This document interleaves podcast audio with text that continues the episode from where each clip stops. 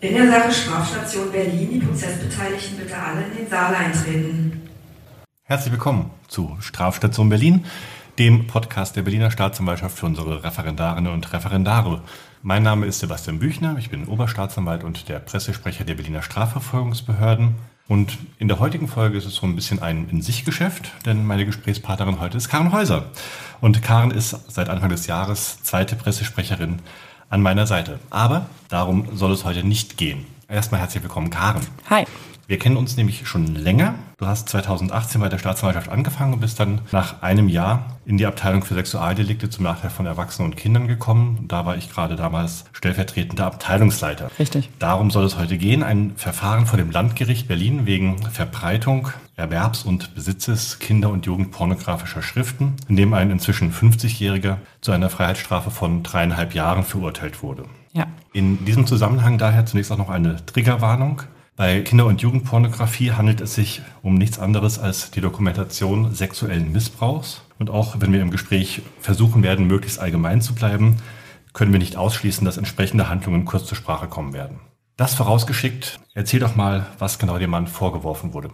Dem Mann wird der Tatvorwurf des Besitzes und der Drittbesitzverschaffung von Kinder- und Jugendpornografie gemacht.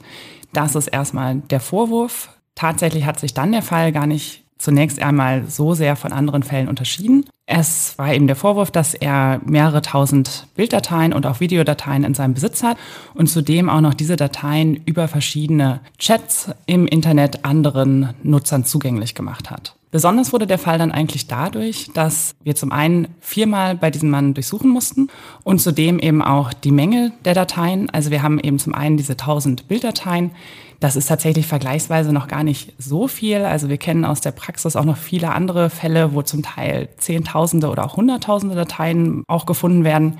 Hier jetzt allerdings tatsächlich ist es so, dass wir eben auch mehrere tausend Videodateien hatten. Und diese Videodateien dann im Endeffekt, und das ist zum Beispiel auch schon erstaunlich, wenn man die hintereinander weggucken würde, dann hätten wir hier eine Länge von 114 Stunden gehabt. Das heißt, man hätte also diese Videodateien tatsächlich einfach vier Tage lang durchschauen können. Das war also von der Menge schon erstaunlich. Und dazu kam dann auch noch, dass die Dateien, die wir gefunden haben, von der Qualität her sehr krass waren. Das heißt also, wir haben hier eben klar dokumentierten sexuellen Missbrauch.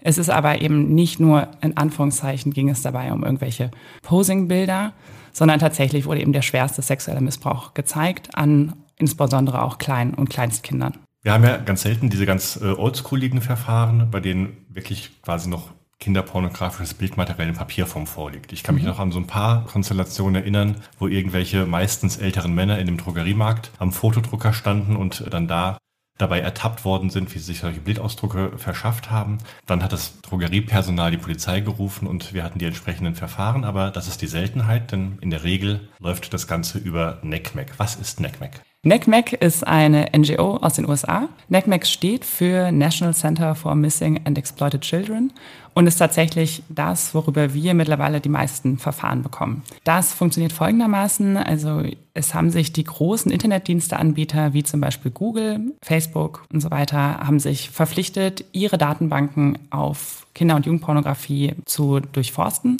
Das heißt also, die lassen ihre Datenbanken durchforsten sie nach Hashwerten, die für bestimmte Kinder- und Jugendpornografische Bilder festgelegt wurden. Das ist also im Endeffekt wie so ein digitaler Fingerabdruck für ein bestimmtes Bild und können Sie eben darüber feststellen.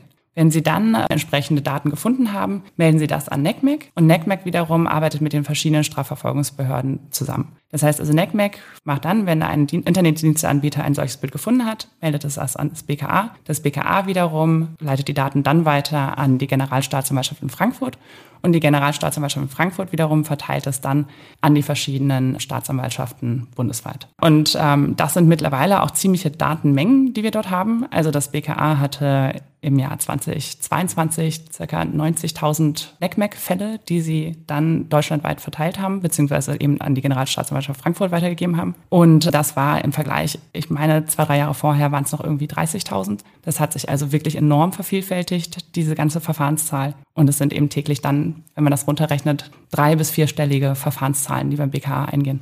Und wir haben in Berlin ja auch einen etwas höheren Schlüssel, also neun Prozent dieser Verfahren landen dann tatsächlich auch bei den Berliner Behörden, weil wir eben hier die Beschuldigten haben, bei denen dieser Besitzverdacht dann besteht. Ja. Gibt es irgendeinen Grund für diesen Anstieg? Also Corona-Krise wird sicherlich irgendwie einer der Aspekte sein, dass sich da viel auch in den virtuellen Raum nochmal weiter verlagert hat.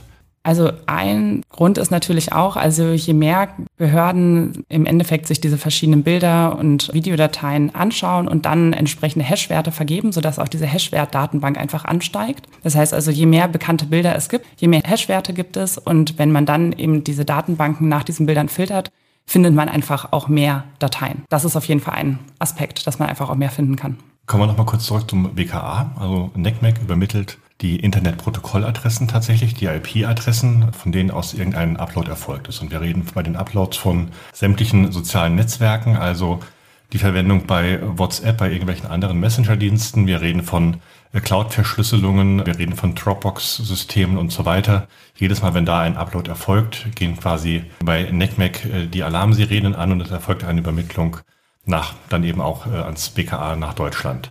Ja. Das BKA muss dann erstmal nach 100G STPO tätig werden und nämlich eine IP-Adressenrückverfolgung machen. Wie funktioniert das?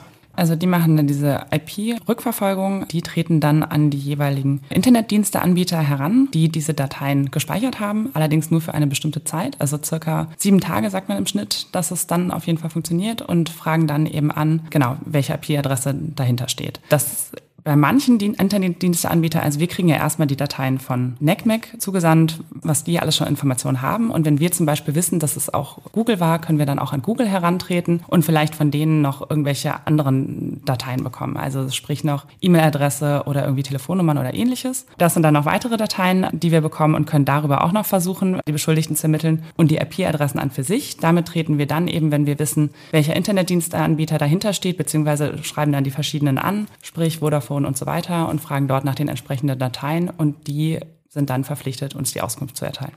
Aber das war auch meistens schon das BKA, weil letztlich ja. diese ganzen hinterlegten Daten, diese Verkehrsdaten nach 100G eben immer nur diese sieben Tage gespeichert werden, was letztlich auch damit zusammenhängt, dass eben diese Daten nicht grundsätzlich von den Providern vorrätig gehalten werden, was also eben eines dieser Hauptthemen der Vorratsdatenspeicherung ist, dass einfach diese Daten relativ schnell weg sind. Ja. Was auch bedeutet in dem Bereich, dass letztlich ohne äh, diese schnelle Mitteilung von NECMEC an die deutschen Behörden wahrscheinlich diese ganzen Fälle gar nicht ohne weiteres entdeckt werden würden. Nee, würde es nicht. Allerdings tatsächlich, also damit, das läuft wohl ziemlich gut, weil es einfach sehr, sehr schnell läuft mittlerweile. Und ich hatte das jetzt nämlich eben auch nochmal nachgeschaut. Und zwar beim BKA, wir haben tatsächlich wohl eine Aufklärungsquote, was IP-Adressen plus eben diese weiteren Dateien, die wir bekommen von über NECMAC eben von Google, Facebook und so weiter, dass wir dann eine Aufklärungsquote, zumindest, dass wir erstmal Beschuldigten ermitteln können, von ca. 75 Prozent. Das ist ordentlich. Jetzt habe ich also das Verfahren in Berlin. Da habe ich die ganzen Informationen, die das BKA über diese IP-Adresse gesammelt hat und erstmal nur ein Bild. Mhm. Was passiert jetzt als nächstes? Dann habe ich dieses eine Bild, dann wird eben geschaut. Also das heißt, wir gucken dann erstmal, wir haben dann diese IP-Adresse, wir haben dieses eine Bild und haben irgendwie einen Beschuldigten in Berlin. Dann schicken wir das weiter ans LKA und fragen dort eigentlich erstmal nach, ob dort schon irgendwelche Erkenntnisse vorliegen. Sprich, was ist das für ein Bild? Haben wir Erkenntnisse zu dem Beschuldigten? Ist er vielleicht schon mal auffällig geworden? Haben wir sonst irgendwelche Informationen, die uns zu diesem Verfahren weiterhelfen können? Wir schauen auch bei der Adresse. Zwar wurde es an uns vermittelt, das heißt also, ist es davon auszugehen, der Beschuldigte wohnt hier in Berlin. Wir wissen aber eben noch nicht genau, das kriegen wir dann über eine Anschriftüberprüfung raus, wohnt tatsächlich dort jemand an dieser Anschrift? Ist es tatsächlich eine Person, die hier auch gemeldet ist? Ist es vielleicht eine Fake-Adresse und so weiter? Das heißt, das sind Ermittlungen, die wir dann machen. Dann schauen wir, was ist es für eine Art der Datei. Da gibt es auch Unterschiede. Ich weiß nicht, ob wir da schon einsteigen wollen. Sind es sogenannte Spaßbilder? Sind es tatsächlich ernstzunehmende Kinderpornografie? Was ist die Intention hinter diesem Bild, was da hochgeladen oder versandt wurde oder gespeichert wurde? Und dann hilft uns eben auch, gucken wir, ist derjenige, diejenige vielleicht schon mal damit in Erscheinung getreten, vielleicht auch mit genau diesem Deliktsbereich und dann versuchen wir darüber eben diese Tat einzuordnen. Wenn es tatsächlich so ist, dass es, sagen wir, ein Bild, eine Datei ist, wo wir sagen, das ist ernstzunehmende Kinderpornografie und das war auch die Intention dahinter, eben jedenfalls dieses Bild zu sammeln oder zu versenden. Und ist der diejenige vielleicht sogar auch tatsächlich schon mal in Erscheinung getreten, dann schickt uns das LKA eigentlich mit einem entsprechenden Vermerk zurück und dann beantragen wir im Schnitt einen Durchsuchungsbeschluss. Dann reden wir in der Tat noch bei der Gelegenheit gleich mal über das Thema Spaßbilder. Ja. Inwiefern kann ein kinderpornografisches Bild ein Spaßbild sein? Das ist tatsächlich schwer nachzuvollziehen und eigentlich, also bei uns oder sagen wir in der Abteilung wird es auch nicht so gesehen, dass das Spaßbilder sind. Es ist aber tatsächlich so und zwar sowohl teilweise bei Kindern, bei Jugendlichen, aber auch bei Erwachsenen, die manche Bilder versenden, dass diejenigen sich nicht dem Ernst der Lage oder dem dahinterstehenden Leid bewusst sind. Es gibt also manche Bilder, das sind dann sogenannte Sticker, die werden in Klassenchats geteilt, die werden von Erwachsenen in irgendwelchen Chats geteilt. Das sind dann bekannte Bilder. Diejenigen, die das versenden, sind sich eigentlich gar nicht bewusst, dass tatsächlich hinter diesen Bildern eben echter Missbrauch steht und versenden das tatsächlich nicht mit der Intention oder weil sie irgendwie diese Bilder sammeln wollen, sondern ja, einfach aus Gedankenlosigkeit. Beziehungsweise auch, wir haben ja inzwischen auch diese Konstellationen, dass zum Beispiel Klassenlehrerinnen darauf aufmerksam machen wollen, dass in der WhatsApp-Gruppe der Klasse solche Bilder geteilt worden sind mhm. und dann einfach dieses Bild als Warnung an die Eltern, was da gerade passiert, weiterleiten ja. und sich auf einmal mit einer Mindeststrafe von einem Jahr konfrontiert sehen, die auch zwingend zur Entlassung aus dem Beamtenverhältnis äh, führen würde ja. und zur Entlassung aus dem Schuldienst, wenn es zu einer Verurteilung kommt, weil sie eben nichts anderes gemacht haben, als kinderpornografische Schriften bewusst verbreitet haben. Ja. Das ist eine Regelung, die erst vor ein paar Jahren dann tatsächlich in Kraft getreten ist. Was hältst du davon?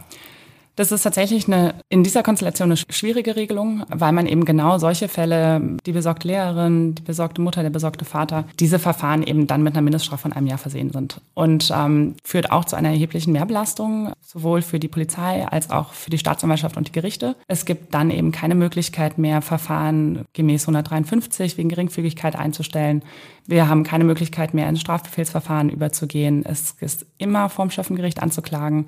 Das heißt also nicht nur, die Anklagen auch dann wesentliches Ergebnis der Ermittlung umfassen, muss eben auch immer beim Schöffengericht dann eröffnet werden. Das heißt also, man braucht dann eben auch den Richter und zwei Schöffen. Es ist insgesamt einfach sehr, sehr umfangreich. Und man muss dazu sagen, dass es dann in solchen Verfahren tatsächlich jetzt nicht, sage ich mal in Anführungszeichen, die richtigen trifft, sondern es sind eben besorgte Eltern, Lehrer und so weiter. Und die kann man eben nicht mehr daraus filtern im Vergleich zu denjenigen, die tatsächlich eben an diesen Bildern interessiert sind. Also letztlich, was der Gesetzgeber gemacht hat, das Ganze hochzustufen zum Verbrechen, ohne einen minderschweren Fall vorzusehen, ohne das, dem Ganzen noch irgendwie die Möglichkeit zu geben, es als Vergehen einzustufen, nimmt einfach die Flexibilität für die wirklich niederschwellig gelagerten Fälle der Kinderpornografie, die es eben auch gibt, ja. bei denen es quasi trotzdem erstmal tatbestandlich irgendwie ein solches Delikt wäre, aber eigentlich eben eine Mindeststrafe von einem Jahr nicht angemessen wäre. Absolut. Und äh, man muss eben auch sehen, dass vorher jetzt natürlich, es fing mit Geldstrafe an, aber ich meine, es hat ja auch einen Strafrahmen vorgesehen. Also es war jetzt irgendwie nicht so, dass man nicht Fälle, in denen die tatsächlich eben, wie jetzt zum Beispiel in diesem Verfahren, ja, was, was unser Einstiegsverfahren ist, dass man die nicht hätte vernünftig auffangen können, sondern es gab, gab ja einen Strafrahmen und da, den kann man ja dann auch ausschöpfen. Das bedeutet aber auch im Umkehrschluss, dass nicht jeder, der Kinderpornografie besitzt, pädophil ist. Beziehungsweise wenn es um Jugendpornografie geht, nicht jeder hebephil ist, äh, um mal die Begrifflichkeit noch irgendwie mit einzuführen bei dieser ja. Gelegenheit. Aber hier bei jemandem, der Videos mit vier Tagen Laufzeit mindestens hat, der muss doch pädophil sein, oder? Würde man erstmal von ausgehen. Ich bin, bevor ich in die Abteilung gekommen bin, auch eigentlich mehr davon ausgegangen.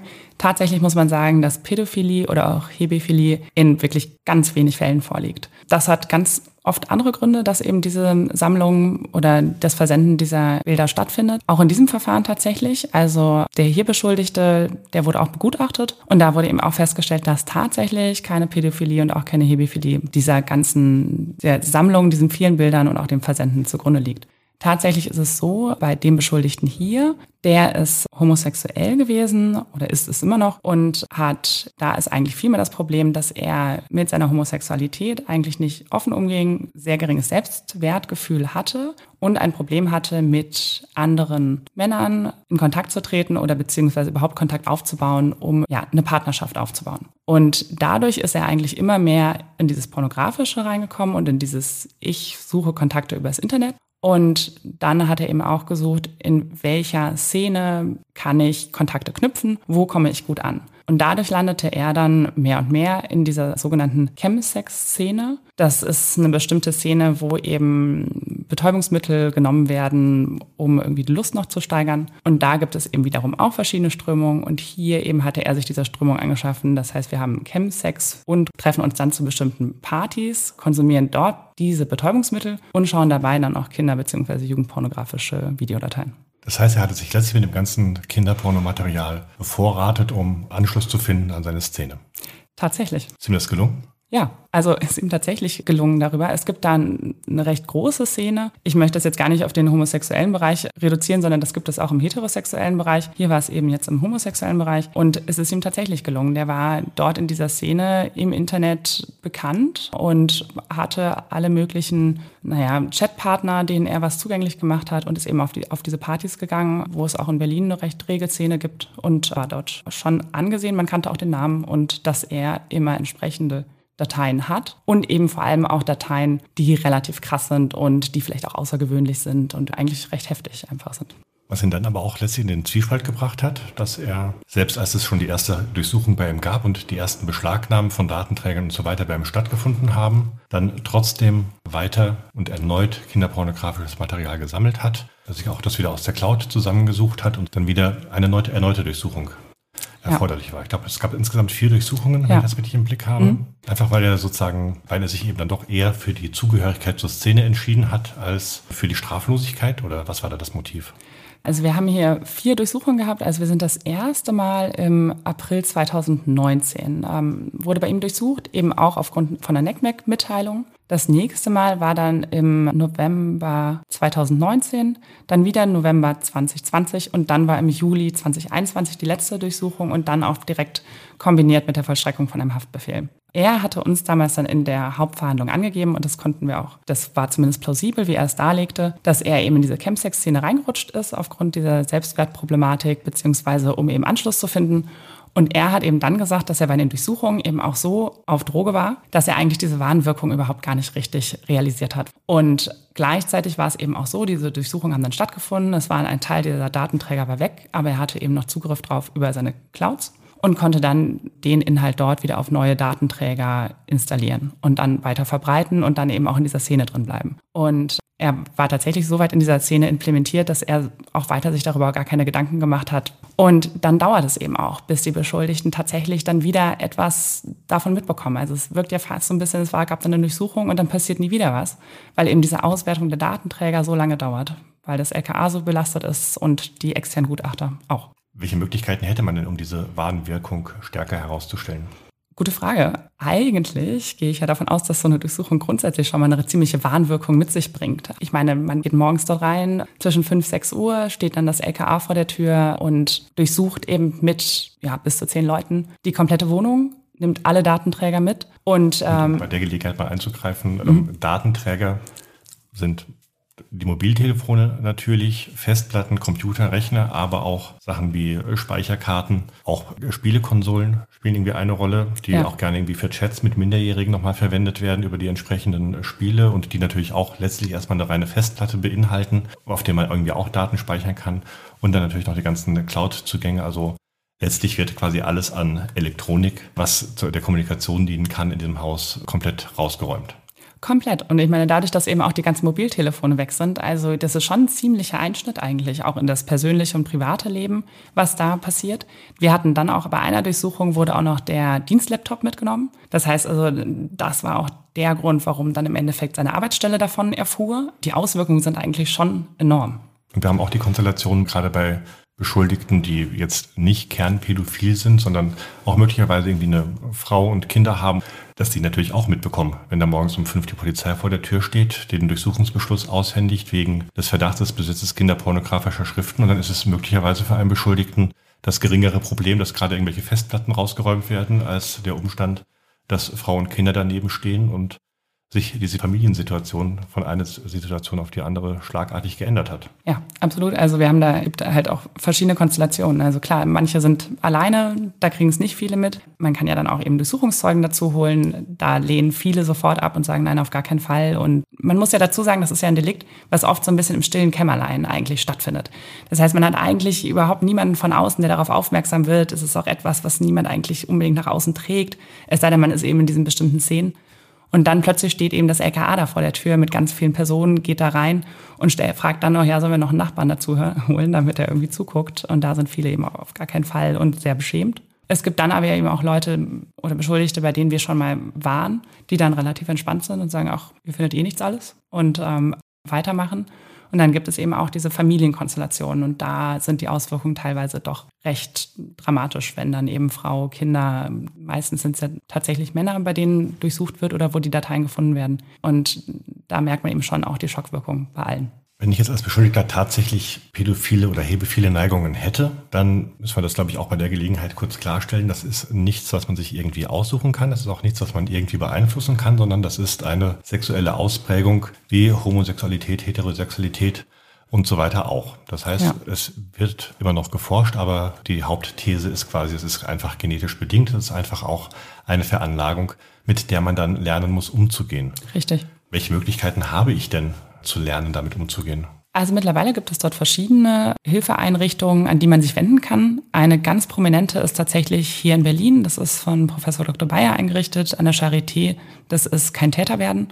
Und das ist hier eigentlich, würde ich jetzt sagen, die prominenteste Anlaufstelle, wo man sich hinwenden kann, um irgendwie Hilfe zu bekommen. Ansonsten gibt es aber auch verschiedene mittlerweile Therapieeinrichtungen, Therapeuten und so weiter, an die man sich wenden kann. Und auch genauso die Polizei bietet Infomaterial. Also es gibt, wenn man sucht, wirklich viele Möglichkeiten, um zu lernen, eben mit dieser Prägung umzugehen. Das ist ja auch, muss man ja auch tatsächlich sagen, es geht ja gar nicht darum, diese Leute zu verurteilen, sondern es geht wirklich nur darum eben, dass man den Missbrauch, der dahinter steht und der eben hinter dieser ganzen Industrie der Entwicklung von Kinderpornografie, ich meine, das ist eben dieser echte Missbrauch, der dahinter steht, dass man da, das ist ja der strafbare Aspekt. Es ist ja nicht diese Prägung an für sich. Um das noch einmal deutlich herauszustellen, also es geht nicht darum, dass hier irgendwie Pädophilie bestraft werden sollte, nee. sondern es geht eben genau darum, bei der Entstehung dieses kinderpornografischen Materials werden Kinder sexuell missbraucht und häufig sind diejenigen, die diesen Missbrauch ausüben, auch gar nicht selbst pädophil, sondern machen das als ein reines Geschäftsmodell, um eben diese kinderpornografischen Dateien dann für großes Geld zu verbreiten und äh, veräußern zu können. Ja. Damit auch sozusagen einhergehend diese Hoffnung der Warnfunktion der Durchsuchung, dass jemand einfach in der Zeit, in der die Auswertung der Datenträger läuft, diese Zeit nutze ich schon mal entsprechende Therapieangebote äh, zu suchen, auch damit er dann in der späteren Hauptverhandlung die ja zwingend, gerade bei Verbrechenscharakter, dann kommen wird, immer noch das Argument hat, ich habe mich zumindest irgendwie inzwischen damit auseinandergesetzt, mit der pädophilen Neigung. Ich habe etwas dagegen getan. Damit könnte mir jetzt eine bessere positive Sozialprognose gestellt werden und möglicherweise eine Bewährungsstrafe im Raum stehen. Ja, das ergreifen auch einige tatsächlich. Das ist dann eigentlich auch mal also wirklich positiv anzumerken. Unser Täter hier hat die Chance nicht ergriffen, sondern wir haben ja, ja insgesamt viermal bei ihm durchsucht. Das stimmt. Wobei da einmal kurz einzugreifen, der hatte uns tatsächlich quasi in der Hauptverhandlung gedankt dafür, dass er dann in Haft gekommen ist, weil er meinte, dass er das erste Mal wieder nüchtern war, clean war und dieser ganze Druck, dieses Sammeln und dieses in Kontakt treten mit anderen Chatpartnern dann aufgehört hat. Und er so das erste Mal wieder, ja, irgendwie klar und aus diesem ganzen Konstrukt, was er sich da aufgebaut hatte, rausgekommen ist. Er ist ja auch begutachtet worden. Gab es irgendwie denn, abgesehen davon, dass der Gutachter eben gerade keine pädophilen Neigungen bei ihm festgestellt hat, irgendwelche Feststellungen zu einer tatsächlichen Suchtproblematik, auch im Sinne von Schuldausschließungsgründen? Also er wurde darauf eben auch begutachtet im Hinblick auf irgendwie 20 oder 21. Dabei wurde allerdings tatsächlich festgestellt, dass er zwar in der Zeit wirklich viel konsumiert hat, aber wir hatten eben keine erhebliche Einschränkung der Einsichts- oder Steuerungsfähigkeit. Und zwar ist es nämlich so gewesen, dass er tatsächlich eben auch ansonsten noch völlig normal funktioniert hat in seinem Alltag. Er hatte auch mit seiner Familie noch Kontakt, die nichts mitbekommen hat. Er hat den größten Teil der Zeit auch immer noch weiter gearbeitet, sodass hier keine Anhaltspunkte für 21 vorlagen. Und dazu muss man eben auch sagen, dass der Gutachter sagte, es gab zwar eben diese Nebenströmung, dass er diese Betäubungsmittel konsumiert hat, aber der Hauptteil eigentlich, der zu diesem ganzen Konsum von Kinder- und Jugendpornografie führte, war eigentlich diese Selbstwertproblematik. Es war nämlich auch so ein bisschen im Raum, ob hier irgendwie ein 64 in Betracht kommt. Also genau, dass er irgendwie. Unterbringung in einer Entziehungsanstalt. Danke. dass, äh, dass das äh, noch in Betracht kommt. Aber zum einen hatten wir eben das Eingangsmerkmal nicht 21 ähm, bzw. 20 und zum anderen muss man eben auch sagen, dass hier eigentlich tatsächlich, das ist nicht die Basis oder das ist nicht der Grund für all das hier, sondern der Grund liegt tatsächlich in der Selbstwertproblematik. Und diese Selbstwertproblematik würde eben nicht in einer Entziehungsanstalt therapiert werden, sondern dafür bräuchte er einen anderen Therapeuten. Warum dauert denn die Auswertung so lange nach der Durchsuchung? Was passiert denn da?